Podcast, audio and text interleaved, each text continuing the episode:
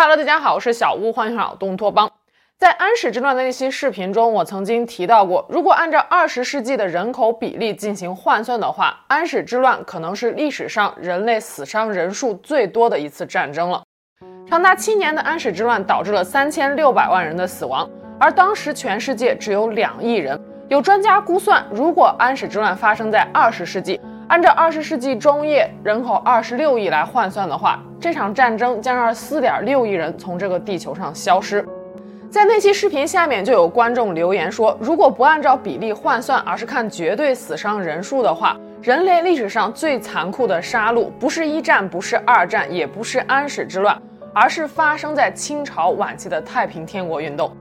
早在1880年，美国传教士安德鲁·哈巴就在他的《中国纪事》一书中提到。太平天国运动陕甘云南回乱，北方五省大饥荒，总共造成中国人口损失六千一百万人。三年后，他又将观点调整为了八千三百万人。进入现代之后，史学家曹书记教授在他的著作《中国人口史》中，通过县志等资料，以府为单位，对太平天国运动前后的中国人口进行了推算和统计。认为在太平天国战争中，江苏、浙江、安徽、江西、福建、湖北、湖南七省总共人口损失七千三百三十万。一九九九年，历史学家葛剑雄、侯阳芳、张根福在著作《人口与中国的现在（一八五零年以来）》一书中提到，太平天国战争导致一亿多中国人不知所踪，直接造成的死伤人数达到七千万。不过，即使是这样，一直以来教科书上对太平天国运动的评价依然是褒扬有加的。就比如2017年由教育部审定的八年级历史教科书中，太平天国被称为是中国历史上规模最为宏大的农民战争。他坚持斗争十四年，辗转大半个中国，沉重地打击了清朝的统治和外国资本主义侵略势力，谱写了中国近代史上壮烈的一章。然而，这真的是历史的全貌吗？近些年来，越来越多的学者提出了与官方不同的观点。他们认为，人们脑海中对太平天国的美好印象，恐怕与史实存在着偏差，甚至说是对历史的误读。那么，太平天国究竟是个什么样的政权？当时又发生了什么呢？今天我们就来聊聊这背后的故事。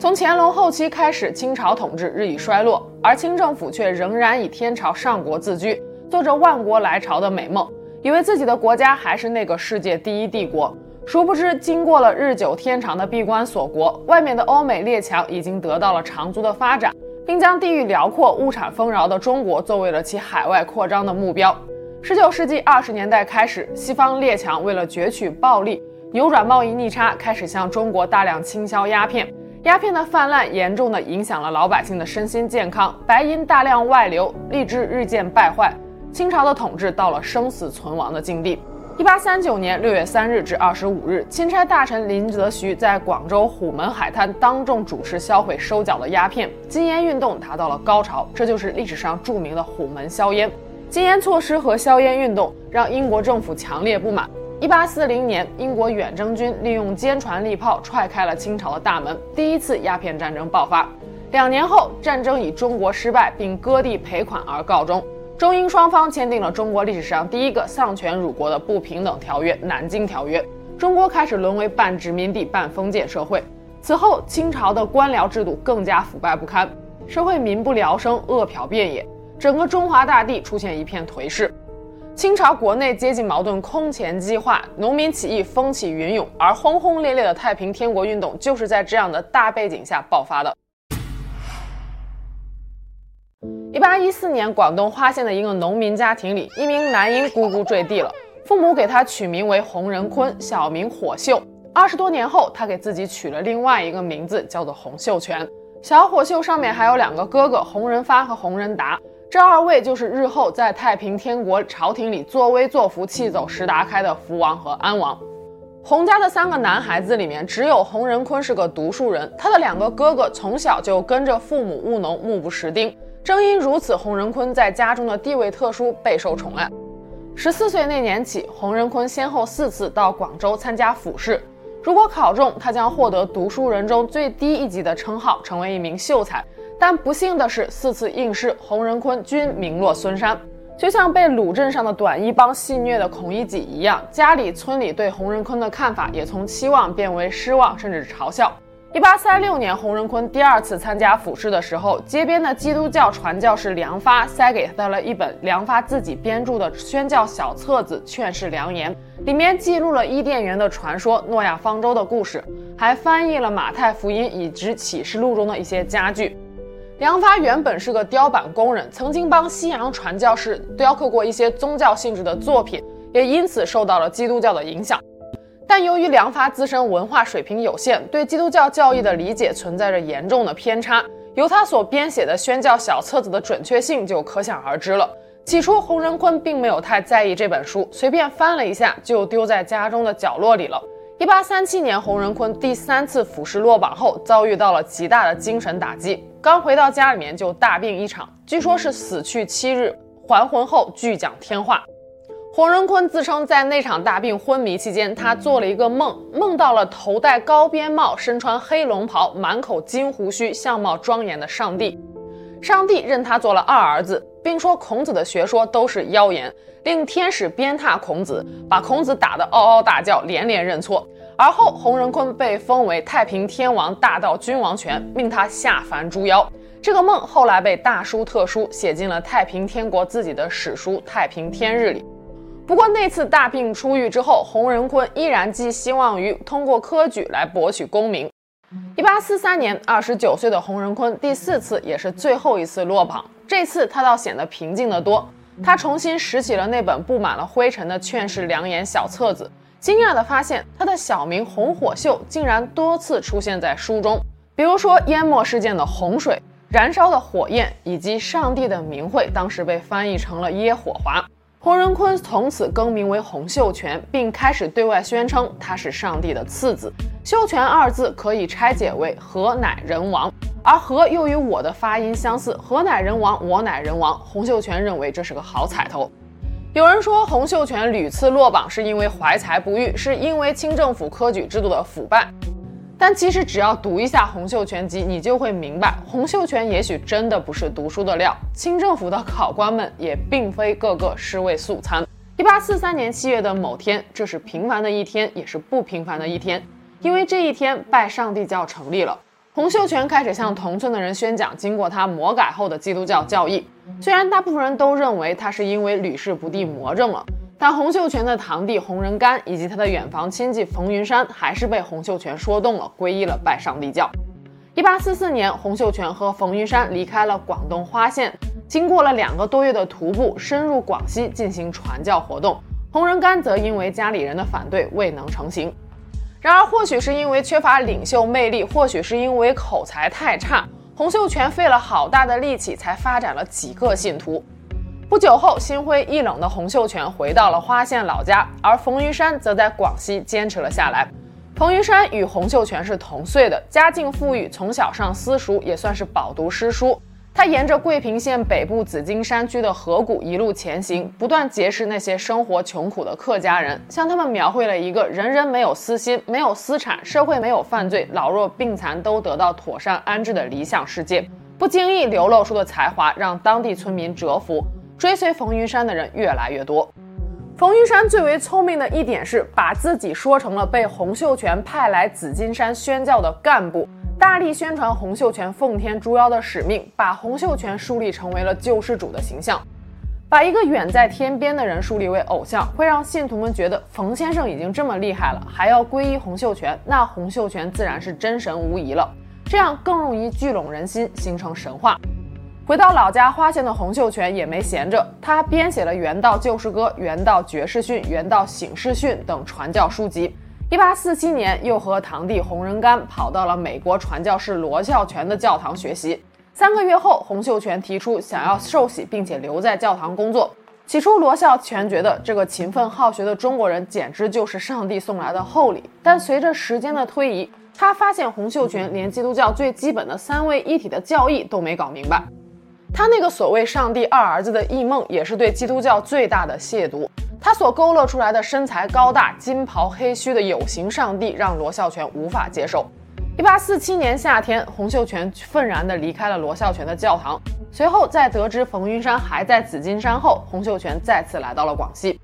此时，冯云山率三千教众迎接教主的圣驾，被这宏大场面震撼到的洪秀全，瞬间把什么受洗、什么基督教全都抛诸了脑后。罗孝全绝对想不到，这个被他拒之门外的广东青年，会在短短几年之后，假借上帝之名，在中华大地上掀起一场势不可挡的血雨腥风。一八四七年秋天，为了扩大拜上帝教的影响力，清除异教徒，洪秀全和冯云山远赴广西象州县，捣毁了当地香火最旺的甘王庙，将私塾中孔子的牌位扫地出门，并强迫当地的民众改信拜上帝教。这引起了当地士绅阶层的强烈不满。一八四八年初，地主王作新向官府报案，并亲自带领人马擒拿了冯云山，指控其聚众谋反，要求予以审判。洪秀全逃离广西避祸，群龙无首的拜上帝教陷入了一片恐慌。就在此时，教内一个原本籍籍无名的小人物拯救了拜上帝教，这个人名叫杨秀清。根据《天晴道理书》的记载，危机时刻，杨秀清想到了当地风靡的降童巫术，他自己装成天父上帝耶和华下凡的样子，向教徒传达天父的旨意，团结教众，共同抵抗外敌，拜上帝教得以保全。尔等小的们听着，朕派四子洪秀全下凡，带你们迎见小天堂。另一方面，头脑灵活的杨秀清深知清政府的腐败，他主张以行贿为主，组织营救冯云山。杨秀清下令烧炭的教徒每卖一百斤木炭，就抽一部分钱上交拜上帝教，作为援救冯云山的专款。等到洪秀全、冯云山再度归来时，看着天父下凡的杨秀清，他想不认账也不行了。一朝是天父，终身是天父。就这样，杨秀清迅速跻身拜上帝教管理层。根据史料记载，从1848年至1856年间，杨秀清假托天父下凡传言总共二十五次以上。1848年11月，另一名烧炭工人萧朝贵如法炮制，假托天兄耶稣下凡，上来就问洪秀全：“洪秀全弟儿认得朕吗？”洪秀全先是一愣，随后立刻配合萧朝贵演起了戏，承认萧朝贵天兄下凡的特殊身份只是顺带，洪秀全的真正目的是坐实了自己上帝次子的地位。不管怎么样，度过了冯云山被捕的这个大危机。一八四九年，拜上帝教又蓬勃地发展了起来，成为了广西地区远近闻名的大势力。不仅贫苦人愿意信奉，就连地主富农也都靠拢了过来。广西桂平金田村的地主富豪韦昌辉献尽家财，举家加入了拜上帝教。此后，拜上帝教的核心领导者们利用韦家的银子，加紧组织力量，暗中打造兵器。他们在韦家大宅建造了十二座铁炉，表面打农具，暗中打掏枪。为了掩人耳目，还特地养了一群大鹅，利用鹅叫声来掩盖打铁的响声。打好的工具则被秘密丢入了村西头的湖中，等到用的时候再捞起来，跟教徒们说这是上帝赐给他们的。出身广西桂县骁勇善战、广交豪杰的农民小伙石达开，也很快跻升太平天国领导班子。就这样，洪秀全、冯云山、杨秀清、韦昌辉、萧朝贵、石达开组成了太平天国的首义六王。萧朝贵借助一次天兄附身，宣布了他们身份的合法性。洪秀全为上帝次子，冯云山为第三子，杨秀清为第四子，韦昌辉为第五子，萧朝贵的妻杨云娇为第六女，萧朝贵为弟婿，而石达开为第七子。好好的一个基督教，就这样被他们玩成了土味过家家。一八五一年一月，洪秀全率领数万教众在广西省桂平县金田村发动起义，建号太平天国。洪秀全自封天王。此后，太平军以摧枯拉朽之势迅速席卷了大半个中国。太平天国的“太平”二字反映了底层百姓对理想安定生活的追求，而“天国”二字则来自于圣经。太平天国的建国目标是在上帝的指引下消灭人间阎罗妖，构建天下一家共享太平的理想社会。人间阎罗妖指的则是清朝统治者，太平军将其称为清妖。清政府当时推行的是剃发易服，太平军为了跟他们对着干，故意不剃发也不结辫，披头散发，因此太平军也被清政府称为长毛。一八五一年秋天，太平军占领了广西永安州。十二月，在永安分封诸王，史称永安建制。因为号称能替天父天兄传话，杨秀清和萧朝贵的地位是仅次于天王洪秀全的。杨秀清被封为了东王九千岁，萧朝贵被封为了西王八千岁，冯云山被封为南王七千岁，韦昌辉被封为北王六千岁，而石达开被封为翼王五千岁。一八五二年四月，太平军自永安突围，一路破泉州、围长沙、占越州、克武昌、取九江、夺安庆。于一八五三年三月十九日，一举拿下江宁，也就是今天的南京，并将江宁改名为天津，在此建都。虽然西王萧朝贵和南王冯云山在突围北上的过程中不幸战死，但太平军的整体攻势是势如破竹，令清军难以招架的。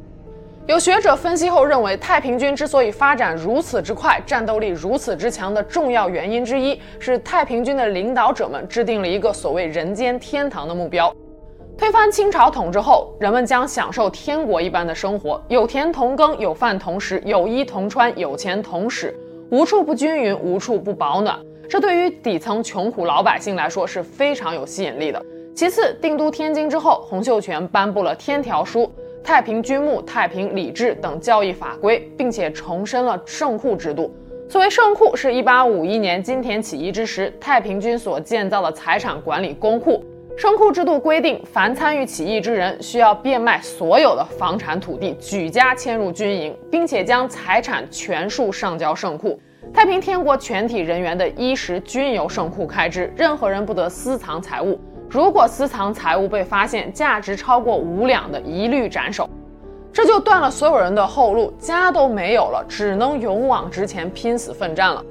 一八五三年冬天，洪秀全又颁布了天朝田亩制度。这不仅仅是一个分配土地的方案，更是太平天国建都之初的立国方针。天朝田亩制度把天下田产按其产量的多寡分为了三类九等，好田坏田相搭配，不论男女平等分配。婚姻方面实施一夫一妻制，禁止纳妾、买卖婚姻、买卖奴婢、缠足卖淫，禁止吸食鸦片。可以说，天朝田亩制度是中国农民的第一次思想觉醒，具有革命性的意义。只可惜，这些举措并不符合当时的社会发展，实施起来举步维艰，最终天朝田亩制度成为了一纸空谈。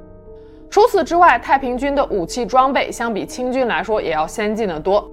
虽然起义之初，太平军多用的是大刀、长矛等冷兵器，但是随着战事的不断告捷，太平军缴获了大量敌方武器。根据《太平天国文献史料集》的记载，一八五二年十二月，太平军攻克湖南越州后，收缴清军大炮两百八十余尊，还有各种水师船只，正应了那句歌词：“没有枪，没有炮，敌人给我们造。”靠魔改的基督教发家的太平军和洋人接触的多，比起固步自封的清军，更善于利用洋枪和洋炮。一八五三年五月，太平军兵分两路，从都城天津出发，开始了北伐和西征。北伐的目的是为了阻止清军南下，为西征顺利进行创造条件；西征的目的是为了夺取长江中下游的附属地区，为天津提供充足的物资供应，同时建立战略屏障。北伐的太平军一度攻入了天津附近，兵锋直指清王朝的心脏北京地区，但随后不久便因孤军深入被清军围困，全军覆没。不过西征军取得了很大的胜利，开辟了湖北、江西、安徽大片土地。一八五六年初，天津当局从西征战场抽调了部分军队援助天津，集中兵力对天津外围的清军发起了进攻，一举粉碎了清军的江北和江南大营，使太平天国在军事上达到了鼎盛。然而好景不长，一场巨大的危机正在太平天国内部悄悄蔓延开来。那些被裹挟着抛家舍业、举家加入太平军的农民们，很快意识到。天王洪秀全所描绘的天国，并不属于每一个人。男女平等曾经一度被官方史学界认为是太平天国制度中的一大亮点。乍一看，生活在平等中的天国男女都很幸福，可事实真的如此吗？拜上帝教建立初期，洪秀全曾经仿照圣经中的摩西十诫，制定了十款天条来约束教徒们的行为，并将其称为《天条书》。天条书中的第七条是不好奸邪淫乱，男有男行，女有女行，不得混杂。凡夫妻私犯天条者，男女皆斩。在定都天津以及北伐和西征的过程中，太平军每占领一个地方，就对当地的男女百姓分别编队，男女分开居住，不准相通，即使是夫妻也不能发生关系。在专门对太平军进行政治教育的《天晴道理书》中，有一处特别提到了太平天国实施的男女分营的原因。由于大部分农民都是举家加入起事的，所以军中男女老幼都有。增设女营可以保证一家大小都编入军队的各个组织之中，这对于安定军心、解除将士的后顾之忧是有着积极意义的。洪秀全等诸王曾经允诺部下的将士们，待形势稳定之后，是允许夫妻家人团聚的。可是，一八五三年三月定都天津之后，不但军中仍然男女分开，洪秀全更是将整个天津城都变成了大军营，二十五个男人一个馆，二十五个女人一个馆。即使是母亲来探望儿子，丈夫来探望妻子，也需要得到批准。探视时必须要隔相当远的距离，讲话就得用喊的，还不能悄悄低语，毫无隐私可言。其情景可能还比不上现在的探监。《礼记·礼运》中说：“饮食男女，人之大欲。”与异性的隔绝使军中同性恋的事件频发。被压抑到极限的官兵们在行军打仗中会收养男童。而收养男童之后所发生的事情，大家就尽情的发挥想象力吧。而与天国中普通百姓严格禁欲形成鲜明对比的是，洪秀全、杨秀清等诸王毫无节制的纵欲。最有艳福的天王洪秀全，早在金田起义时就已经拥有十五位后妃了，临终之时，王娘人数更达到了八十八人。一八六四年天津沦陷时，右天王洪天福贵在被俘后的口供中说。我现年十六岁，老天王是我父亲。我有八十八个母后，我是第二个赖氏所生。九岁时，他们就给我娶了四个妻子。要知道，当时清咸丰帝也只有十个嫔妃，洪秀全是真正的做到了三宫六院七十二嫔妃，夜夜醉卧温柔乡。为了方便管理，洪秀全甚至都不给后宫嫔妃们封头衔了，直接给他们编号：一号、二号、三号、四号。在天津当皇帝期间，洪秀全曾经出过一本诗集《天赋诗》，里面收录了五百多首半通不通的顺口溜，其中不少诗歌都是他给后宫嫔妃们立的规矩：服侍不虔诚，一该打；应景不听教，二该打；起眼看丈夫，三该打；温王不虔诚，四该打。什么天下男人皆兄弟，天下女子皆姐妹，什么男女平等，早就被洪秀全抛之九霄云外了。东王杨秀清虽然不像天王洪秀全那么艳福齐天，但王娘人数也达到了五十四人。就连最得民心的翼王石达开也是三妻四妾。什么是只许大哥淫乱，不许小弟同房？看看太平天国就知道了。太平军入主天津之后，洪秀全就总是念叨着两句话：“万国来朝之时，大兴土木之际。”以当时的情况来看，别说万国来朝了，连一国都没有。但是底下的大臣们听懂了天王的意思，天王是想修修房子，享受生活了。他以元清朝两江总督的衙门为宫殿，开始大兴土木，改建新宫。天王府周围十余里，墙高数丈，分内城和外城。外城被称为太阳城，内城被称为金龙城。金龙城又分为了金龙殿和后林院。宫殿用富丽堂皇、美轮美奂、金碧辉煌等词来形容都不为过。天王府建成之后，洪秀全把军务政务都推给了下属解决，十多年如一日的待在宫殿中，每天要做的事情就是享受奢靡的生活。他极其迷恋黄金，一切生活用品，甚至是夜壶，都是用黄金制作的。太平天国后期有一位著名的将领，名为李秀成，他出身贫寒，从金田起义起就追随着洪秀全，在数次战斗中表现出了过人的用兵天赋。李秀成于一八五九年被封为忠王。后来曾率军解天津之围，破清军江南大营，攻克苏州，在太平军中战功赫赫。但即使是忠勇如李秀成和洪秀全等人相处久了，也难免会沾上一些腐败的气息。一八六零年攻下苏州之后，李秀成就立刻开始在当地兴建忠王府。忠王府气势之恢宏，一直到一八六三年，晚清名将李鸿章收复苏州时还未建成。这座府邸位于苏州拙政园旁边。占地八千平方米，整体采用的是江南风格的园林设计，大有小桥流水之感。李鸿章在家书中曾经这样描述忠王府：琼楼玉宇，曲栏洞房，真如神仙瑶宅。花园三四所，戏台两三座，平生所未见之境也。然而，忠王府在太平天国诸王的府邸中还算是比较简朴的一座了。由此可见，洪秀全所勾勒的人人平等的理想社会，此时已然成为了泡影。太平天国最盛时期的圣库堪称是金山银海。但是到了一八六四年，天津城被攻破之前，天津城内早已是弹尽粮绝，天王府一贫如洗，成千上万的金银财宝，短短几年的时间里就被挥霍一空了。如果说腐朽为太平天国的灭亡埋下了祸根的话，那么领导人之间的内讧就为虎视眈眈的清政府提供了突破口。一八五六年这一年是太平天国的丙辰六年，也是清咸丰六年。太平天国都城天津内是一片繁华景象，洪秀全继续在他小天堂般的天王府中享受着荣华富贵。但他万万没有想到，此时天父一次不合时宜的下凡传言，竟然敲响了太平天国的丧钟。定都天津之后，洪秀全沉迷享乐，把政务全部都交给了东王杨秀清处理。杨秀清也成为了太平天国的实际掌权人。随着时间的推移，杨秀清对权力的欲望也越来越膨胀。永安建制时，杨秀清被封为了九千岁。如今他已经不满足于这个头衔了，他想要更进一步，与洪秀全平起平坐，成为万岁，甚至取而代之。根据《金陵省难纪略》的记载，一八五六年八月，杨秀清又一次假托天父附身传话，当众质问洪秀全：“你打下的江山，谁功劳最大？”洪秀全答曰：“四弟杨秀清。”天父又说：“既然你知道你四弟功劳最大，为何只封他为九千岁？”洪秀全赶紧说：“今后遵天父圣旨，东王称万岁，东世子也就是东王的儿子们也称万岁。”天父满意的笑笑说：“那我回天上去了。”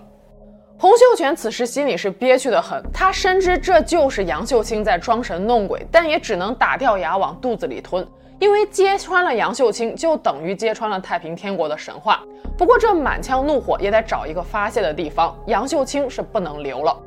一八五六年九月一日。六千岁北王韦昌辉接到了洪秀全诛杀杨秀清的密诏。韦昌辉早就对专横跋扈的杨秀清心怀不满了。次日，他便率三千精兵突围东王府，将毫无准备的东王杀了个措手不及。东王府内数千男女都死在了韦昌辉的刀下。不仅如此，掌权后的韦昌辉还将东王属下的两万多名将士屠戮殆尽。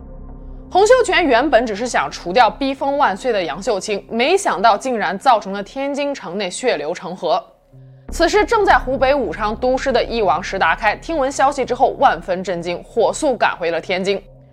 石达开一见到韦昌辉就怒斥他不应该滥杀无辜，但是已经杀红了眼的韦昌辉觉得石达开这个人立场有问题，两人一言不合大打出手。石达开负气离开天津，没想到韦昌辉这边不依不饶，竟然带兵灭了石达开家满门。十六岁加入太平军，十九岁统帅千军，二十岁封王的石达开和清军大小激战数百场，如此枭雄，没死在敌人刀下。没想到倒被自己人从后面来了个满门抄斩。离开天津半个月之后，盛怒之下的石达开率领四万大军兵临天津城。逼天王洪秀全交出韦昌辉，并且喊话说，要是不拿到韦昌辉的首级，就攻灭天津。韦昌辉凭一己之力，将整个天津城变成了一个血腥的屠宰场。满朝文武以及城中的百姓也是愤愤不平的，他们纷纷站到了翼王石达开这边，向天王施加压力。无奈之下，一八五六年十一月，洪秀全下令处死了韦昌辉。随后，石达开奉诏入天津，他不计私怨，追究屠杀责任时，只惩戒了首恶，不究部属。北王韦昌辉的亲族也得以保全，人心迅速安定下来。尽管武昌在石达开回京后不久便因为弹尽粮绝而陷落，但是在石达开的部署下，太平军稳守要隘，伺机反攻。李玉成、李秀成、杨辅清、石振吉等太平天国晚期的后起之秀也开始走上一线，独当一面。内讧所造成的动荡局面迅速得到了平复。然而，此时的洪秀全已经是惊弓之鸟，他忌惮石达开的声望和才能，不肯授予石达开军师的头衔。军师是太平天国官职制度中的最高职位，相当于宰相。首义六王中，洪秀全是天王，杨秀清、萧朝贵被封为正军师，冯云山、韦昌辉曾被封为副军师，只有石达开没有军师头衔。不仅如此，为了牵制石达开，洪秀全还将自己的两个哥哥洪仁发、洪仁达分别封为了安王和福王，共同掌管朝政。一八五七年六月，受不了猜忌又了无牵挂的石达开，率领最忠于他的二十万大军，再度离开了天津城，表示要继续西征，拓展太平天国的势力，从此一去不复返。随后不久，洪仁发、洪仁达二人因为缺乏领袖才能，遭到了群臣的反对，洪秀全被迫取消了两人的王爵。东王逼天王，天王要北王杀东王，义王又要杀北王，王杀王杀了个血流成河。这就是一八五六年天津城内发生的事，史称天津事变。从天津事变爆发到义王石达开出走，整整九个月。韦昌辉杀了一半，石达开带走了一半，偌大的天津城空空荡荡。天津事变也被史学家公认为太平天国由盛而衰的转折点。天津事变后，洪秀全情绪消沉，完全沉湎于奢靡的后宫生活。一八五九年四月，洪秀全封他的堂弟洪仁玕为干王，总理朝政。另一方面，清政府为镇压太平军，积极调兵遣将，并且允许汉族的官员掌握军权，建立地方武装。一时间，曾国藩的湘军、李鸿章的淮军以及左宗棠的楚军陆续参战，让太平军承受了极大的军事压力。一八五六年到一八六零年四年间，英法联军趁中国内乱之际，发动了第二次鸦片战争，火烧圆明园，迫使清政府签订了《北京条约》。但是对于昏庸无能的清政府来说，太平天国是他们的心腹之患，英法联军的侵略充其量只是肘腋之患，大不了割地赔款。由于太平军坚决抵制鸦片的输入，也拒绝承认清政府签署的一系列卖国条约。第二次鸦片战争结束后，西方列强们纷纷开始站队，加大了对清政府的贷款，为他们提供武器弹药，甚至亲自下场和太平军交战。自1860年起，清政府先后与美国人组建了常胜军，与法国人组建了常捷军，与英国人组建了长安军、定胜军。在中外势力的联合绞杀下，轰动一时的太平天国逐渐走向了穷途末路。一八六一年九月，在曾国藩、曾国荃兄弟的指挥下，湘军包围了安庆，太平军两断援绝，最终投降。安庆失陷，都城天津屏障尽失。随后，曾国藩率湘军顺流东下，直逼天津。一八六三年三月，天津遭到围城，城内已无粮可吃。天王洪秀全带着城中的百姓集体吃田禄。也就是泥土与杂草揉成的粘团。同年六月，义王石达开兵败于四川大渡河，走投无路之时，他做出了一个从军事政治上来说极为错误，但是从人性上说极为光辉的决定。他写信给清政府四川总督陆秉章，要求杀己一人而保全三军，言辞恳切。六月二十五日，石达开被押解到成都凌迟处死。所谓凌迟，就是俗称的千刀万剐，是古代最为残酷的死刑之一。受刑之时，石达开一言不发，毫不畏缩，全程大义凛然，围观的群众无不赞叹：“真奇男子也。”然而，石达开死后，出尔反尔的清政府还是将其部下六千余人尽数斩杀。一八六三年底，忠王李秀成劝困于天津城内的天王洪秀全让城别走。意思是困守天津必定死路一条，还不如放弃这里，换个有利的地方打游击，以图东山再起呢。但年近五十的洪秀全早已失去了当初的创业勇气，果断地拒绝了李秀成。他说：“怕什么？我的天兵多过水，会把天津城守得像铁桶一般。”一八六四年六月，天津城破，死也舍不得离开天津的教主洪秀全升天，死因一说为病死，一说为自杀。同月，洪秀全十六岁的长子洪天贵福继位。是为右天主。湘军攻破天津城后，忠王李秀成火速赶到了天王宫殿护驾，将战马让给了右天王，自己则换成了一匹烈马。最终，右天王突围成功，李秀成被清军俘获。攻陷了太平军的湘军立刻开始了屠城与纵火，火光映天，血流成河，时不时地传出被烧死、杀死的太平军以及城中百姓的惨叫声。这次屠城对于当地百姓而言是仅次于南京大屠杀的灾难。一八六四年八月，李秀成被曾国藩就地处死，时年四十二岁。他在生命的最后九天里，挥笔写下了洋洋数万字的《李秀成自述》，细述了他波澜壮阔的一生，勾勒了太平天国的兴亡史，也总结了太平天国的惨痛教训，同时给历史留下了一团迷雾。关于这份自述背后的故事，我们有机会另起篇章再跟大家聊聊吧。一八六四年十月，右天王洪天贵福被俘虏，随后被处死。至此，称霸南方十四年的太平天国正式灭亡。然而，伴随着太平天国的争议，却从来都没有停止过。农民起义是中国历史上的常客，也是统治者最为头痛和忌惮的。星星之火可以燎原，民众的力量一旦凝聚起来，将势不可挡。晚清时期，在内外交困、万马齐喑的时代，太平军能够提前半个世纪向腐朽无能的清政府说不，向西方列强以及他们所带来的鸦片和不平等条约说不，内诛清妖，外击列强，头裹红巾，简便蓄发，高喊驱除鞑虏，恢复中华，让人感觉是一件非常燃的事。太平天国早期所提出的天朝田亩制度虽然没能得以实施，但其思想是具有进步意义的。一八五九年四月，洪秀全的堂弟洪仁玕被封为干王之后，曾提出了领先时代的改革方案《资政新篇》。洪仁玕是洪秀全最早的信徒，但后来曾经与拜上帝教分道扬镳，前往香港接受基督教神学训练，并任教英华书院的中文老师。重新加入太平天国后，洪仁玕利用在香港习得的先进知识，主张效仿西方发展资本主义。政治上，资政新篇提倡以法治国，建立舆论监督和政府官员的选举体系，体现了初步的民主法治思想。